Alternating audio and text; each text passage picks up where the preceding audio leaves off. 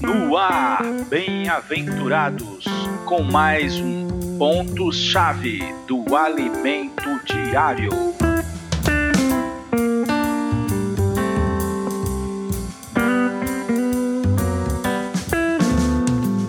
Olá, bem-aventurados, chegamos à quarta-feira. O título de hoje: Princípios Vitoriosos. Vamos ver sobre os princípios vitoriosos. Vamos ler 1 Coríntios. Capítulo 1, versículo 1 e 2. Vamos lá. Paulo, chamado pela vontade de Deus para ser apóstolo de Jesus Cristo, e o irmão Sóstenes, a igreja de Deus que está em Corinto, aos santificados em Cristo Jesus, chamados para ser santos, com todos os que em todo lugar invocam o nome do Senhor Jesus Cristo, Senhor deles e nosso. Veja o que nós achamos nesses primeiros versículos. Paulo, chamado pela vontade de Deus. Você é uma pessoa chamada? Você foi chamado por Deus? Acredito que sim. Porque se você está ouvindo essa palavra, é porque Deus quer apresentar-se a você e quer falar com você. E quando isso ocorre, Ele sempre chama. Ele chama os filhos de Deus. Ele chama para Ele. Lógico, Ele vai usar pessoas. Ele vai usar irmãos mas você tem que perceber que ali é Deus lhe chamando. E quando Deus chama, ele envia. Porque a palavra apóstolo quer dizer enviado. Paulo, enviado de Jesus Cristo. Você sabia que você também é um enviado? Você é um apóstolo? Sim. Deus lhe chamou e lhe enviou exatamente para onde você está. Alguns são enviados para os seus vizinhos, alguns são enviados para os amigos, para os colegas, para o bairro, alguns são enviados para cidades, outros para países, mas todos são enviados. Então, tenha essa consciência de que você foi enviado. Você está onde está hoje, morando no bairro que está hoje, porque Deus lhe enviou para esse lugar. Então você, essa carta também é para você. Você é um chamado e você é um enviado de Jesus Cristo. Um, um, esse, só nesse versículo nós vemos esses dois princípios. Aliás, três princípios: ser chamado e ser enviado, e mais esse princípio. Ó. Nosso serviço não é individual. Ele, Paulo, não estava só, ele estava com o irmão Sóstenes. Isso revela algo. Isso revela que não fazemos nada individual no corpo, mas sempre junto com os membros. Deus coloca os exigentes com os mais flexíveis, Deus coloca os rápidos com os lentos, e um tempera o outro, e aí ocorre um equilíbrio no corpo de Cristo. Olha que esses princípios maravilhosos. E no versículo 2, Versículo 2 diz: A igreja de Deus que está em Corinto. Aqui, a igreja de Deus está em oposição a vários outros versículos, como por exemplo, o versículo 3, é, aliás, capítulo 3, versículo 11. Porque ninguém pode lançar outro fundamento além do que foi posto, a qual é Jesus Cristo. É o seguinte, a igreja ela tem dois aspectos. Um aspecto da igreja é o aspecto universal. E nesse aspecto universal, quero referir-me à sua origem. a sua essência, que é celeste, porque a sua origem, a sua essência é Deus. Então ela é espiritual, ela é de Deus. No entanto, há outro aspecto da igreja a qual é responsável não pela sua origem e essência como primeiro aspecto, mas responsável pela expressão e manifestação. Esse aspecto é chamado de aspecto local. Enquanto no primeiro aspecto a igreja é única, por isso que é universal, né? invisível e espiritual, nesse aspecto ela é diversa e ela é física em um local, no caso aqui em Corinto. Você vai ver na Bíblia várias vezes a palavra igreja no singular, referindo-se ao aspecto universal, ao corpo de Cristo, à noiva de Cristo, à família de Deus.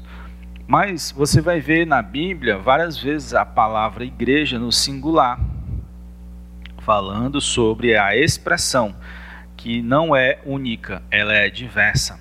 E qual é essa diversificação? É a diversificação revelada na Bíblia. É a diversificação da localidade. Porque é a única que não altera o primeiro aspecto, é a única que não danifica o primeiro aspecto, que é espiritual e única. Outro tipo de diversificação para manifestação que não seja esse vai danificar. Quais seriam esses outros tipos? A igreja ser formada a partir de doutrina, porque pode ser que pessoas que não alcançarem aquela doutrina não seja recebida. E aí ocorre que muitas igrejas defendam cada uma uma doutrina, sendo que todas as doutrinas são bíblicas, mas umas pendem mais para algumas doutrinas e outras igrejas pendem mais para outras igrejas, causando divisão. Então não é doutrina o fator de diversificação e de expressão da, da igreja na terra muito menos por líderes. Igreja do fulano tal, igreja tal, não. E nem por práticas. Igreja que faz isso, igreja que acredita nisso. Todas essas atrapalham e danificam a unicidade do corpo de Cristo. Por isso que hoje ocorre um enfraquecimento da igreja. Com respeito ao aspecto local, os, gru, eh, os agrupamentos de cristãos, até mesmo de qualquer tipo de pessoa, eles normalmente são criados baseados em preferência humana. Depois da queda do homem, veio o individualismo por causa do ego. O homem tem muita dificuldade de relacionar-se.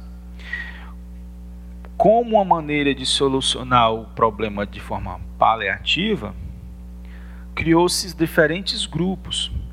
Esses grupos reúnem pessoas que têm problemas semelhantes, mas no final a, a, a divisão, a briga continua agora de grupo contra grupo.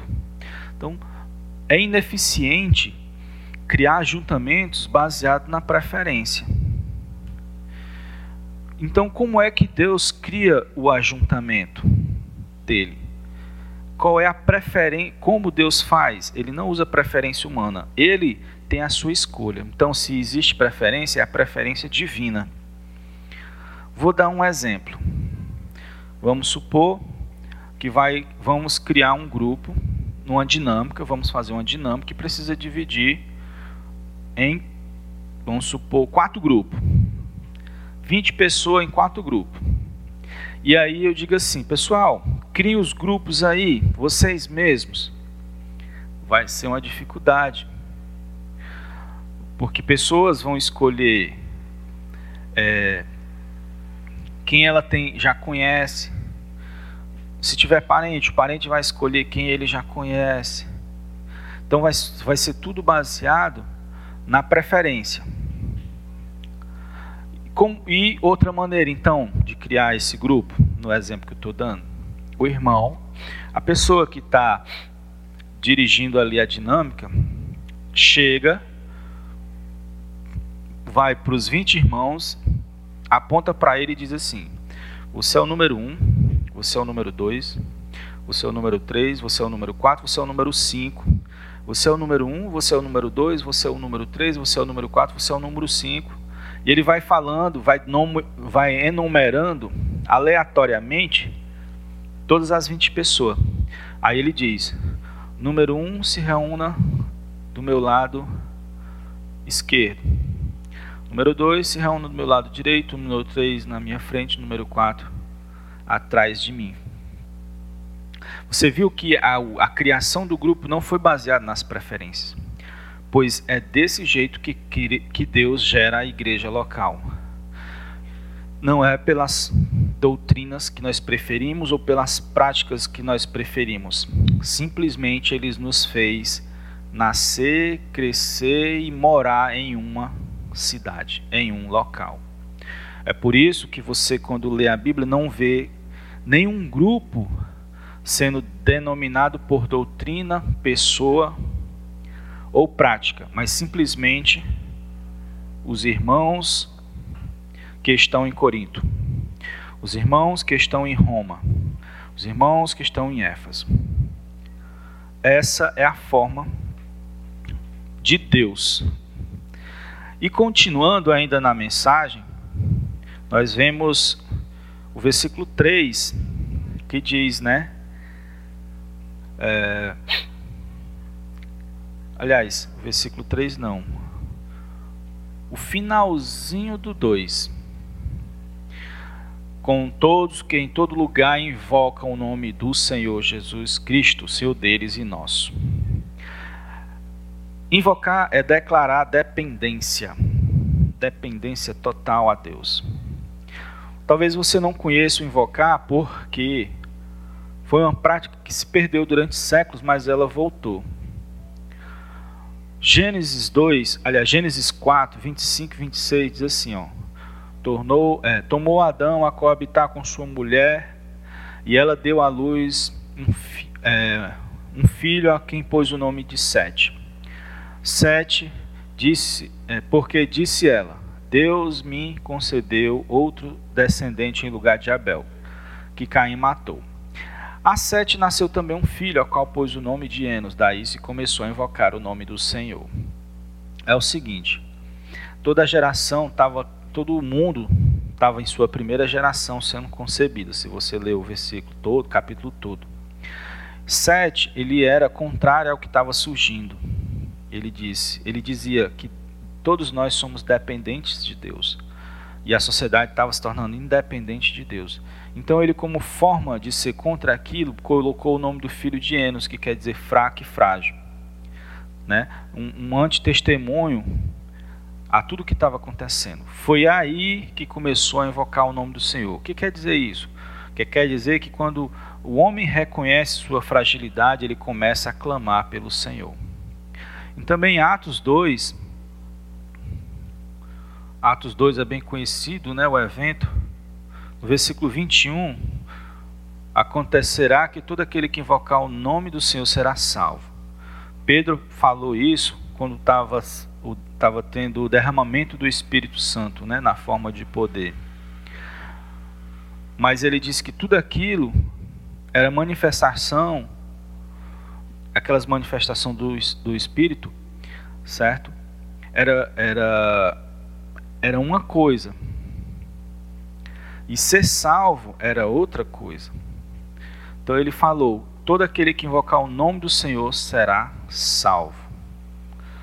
Certo? E por que, que ele falou essa frase no meio de um evento tão significativo que é o derramamento de poder exterior? Porque também é muito importante invocar o nome do Senhor.